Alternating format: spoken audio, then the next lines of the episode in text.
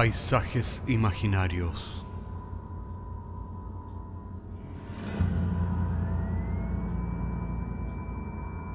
Una producción Cortés Rojas.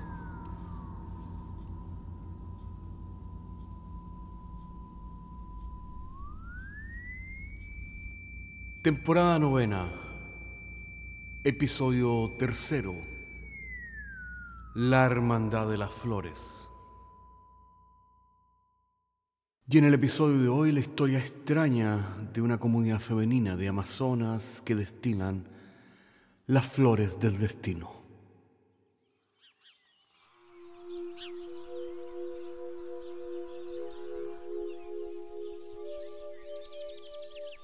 Arrendaron una casona antigua en las proximidades de la estación de nuestro pequeño pueblo.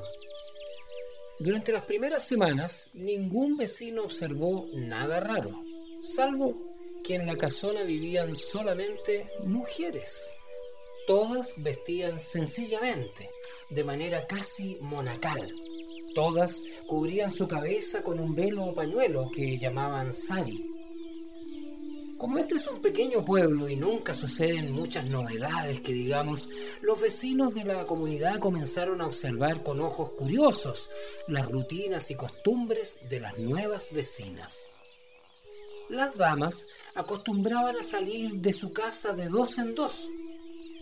Algunos lugareños observaron que ellas acostumbraban a comprar muchas flores, coliflores y alcachofas. Siempre lo mismo en el mercado. También se dieron cuenta, y esto les pareció bastante perturbador, que ninguna de ellas asistía a la iglesia del pueblo, la cual era el corazón social de este lugar. La ausencia de las nuevas vecinas al lugar de culto no hizo otra cosa que aumentar la curiosidad y las habladurías de quienes, como siempre, nada tenían que hacer con sus vidas, salvo inmiscuirse en las vidas de otros. Algunos decían que las nuevas vecinas de seguro practicarían algún tipo de rito extraño de alguna religión secreta.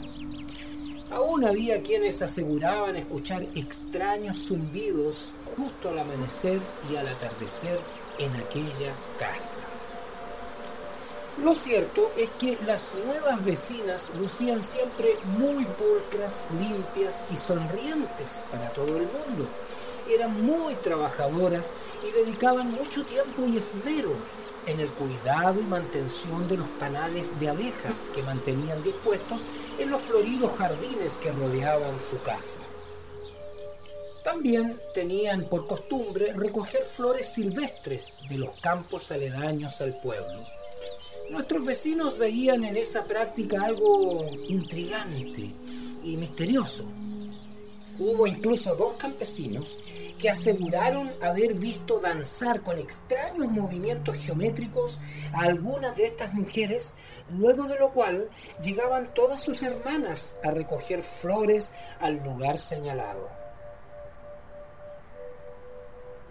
Fanny y Gypsy eran dos niñas del pueblo, las cuales tenían fama de traviesas, un día ellas se atrevieron a entrar a los jardines de la vieja casa donde vivía aquella comunidad de mujeres, que en el pueblo ya estaban apodando como las hermanas, ya que todas se parecían físicamente entre ellas, al punto de que era imposible diferenciarlas.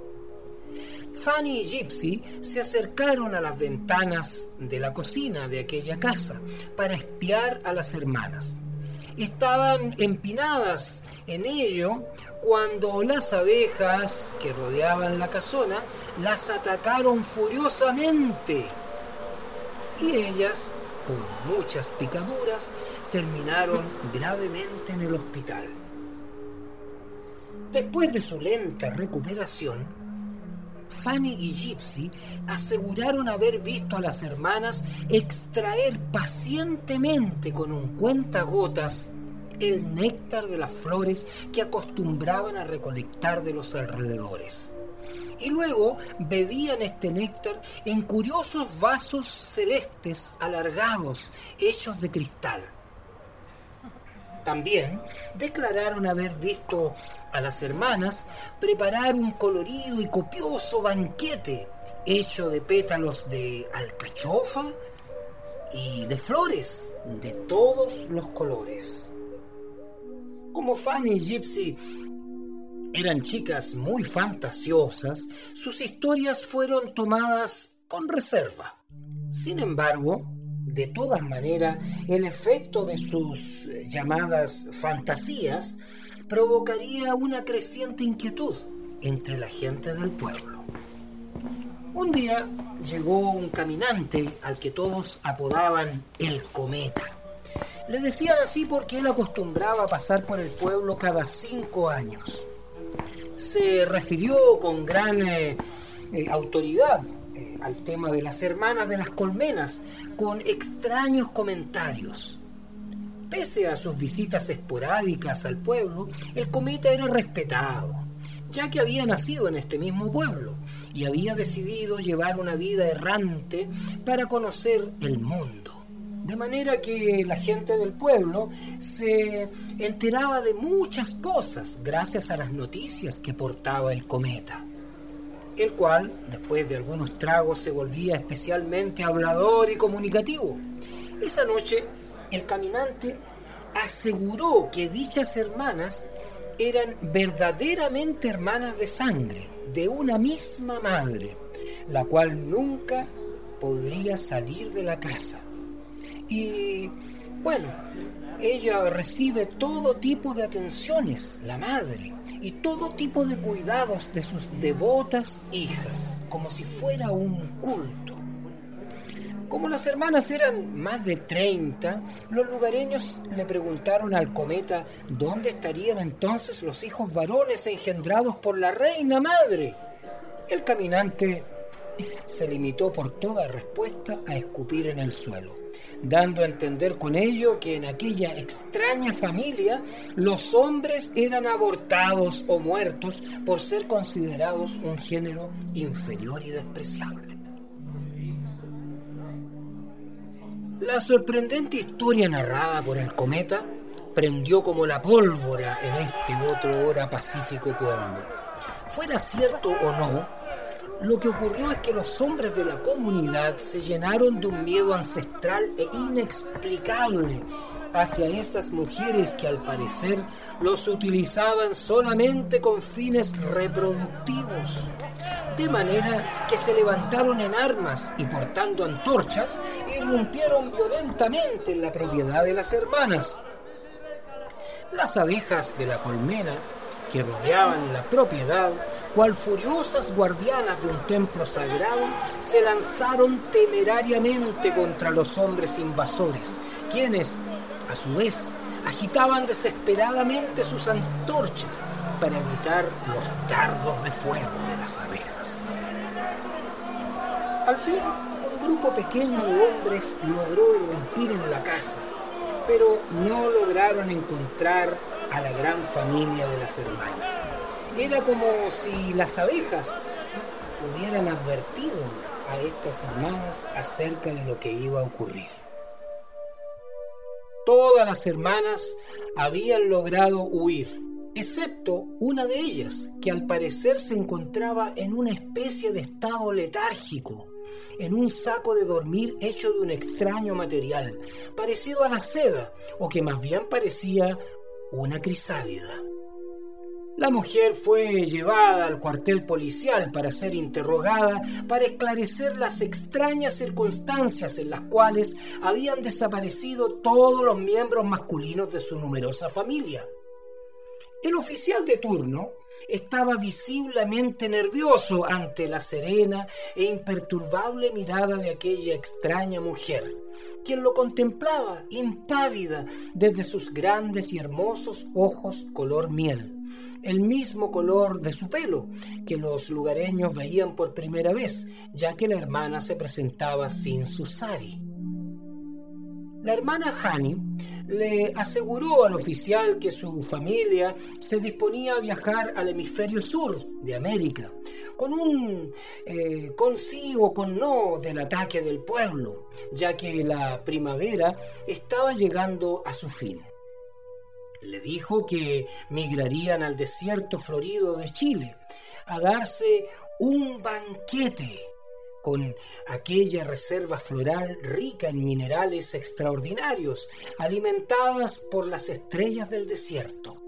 Así como también piensa que irían algunos eh, chaguales cordilleranos de ese mismo país, cuyo cogollo gigante albergaba unas flores especiales color cerúleo y en forma de cáliz generosamente repletas de néctar. Después de este tour, continuó explicando Hani, su madre y sus hermanas irían em, por las orquídeas del Ecuador o del Amazonas, luego por los tulipanes de Holanda, mm, por las rosas negras de Turquía y finalmente por los cerezos en flor del Japón. Luego de que Hani bebiera con una bombilla de paja eh, la bebida de Nectar Watts, cortesía del abogado jefe de policía que haría cualquier cosa por ella en realidad, la hermosa mujer continuó explicándole que su familia provenía de un antiguo linaje real y de un árbol genealógico que se remontaba a una rama de la humanidad desconocida que había sido diseñada genéticamente en un jardín experimental llamado el Edén. Desde entonces ellas estaban organizadas en hermandades comunitarias que laboraban y vivían en torno a una reina madre, la cual era morfológicamente diferente a ellas, por eso nunca era vista, siempre habitaba dentro de la casa. Entre otras cosas, Hani explicó al oficial de policía que en su comunidad los hombres eran absolutamente innecesarios.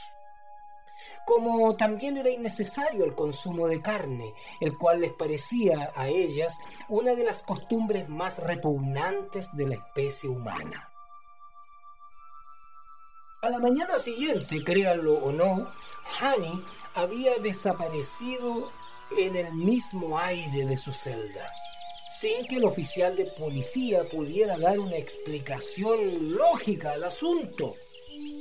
Sin embargo, se dice que con el paso del tiempo, dicho oficial de policía comenzó a rejuvenecer inexplicablemente, cambiando íntegramente su dentadura por dientes nuevos.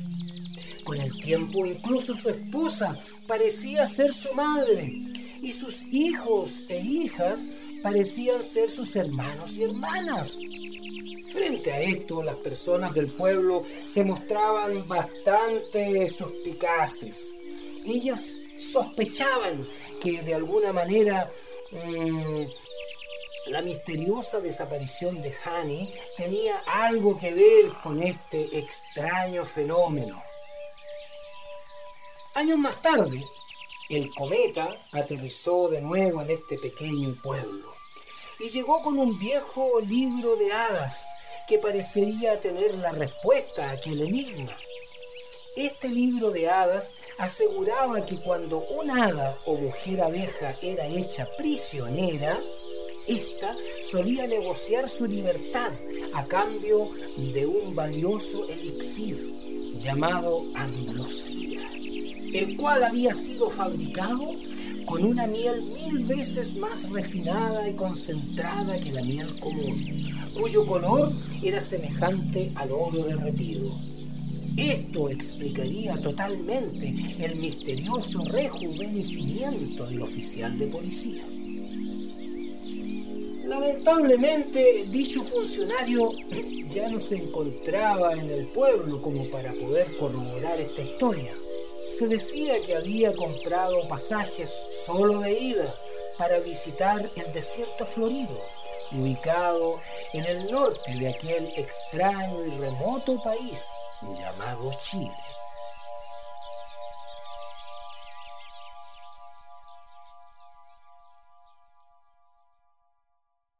Y cuenta la leyenda que en aquel pueblo aún la casa sigue allí y detrás de sus paredes las abejas todavía esperan el retorno de las hermanas.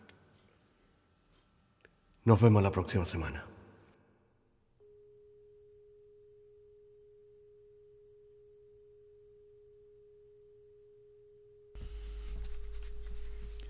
Paisajes Imaginarios es un podcast semanal que se distribuye con una licencia pública general. Puedes encontrarnos en iTunes, Spotify o donde quiera que escuches podcasts. Contáctanos a paisajes.caco.cl. Hasta la próxima semana.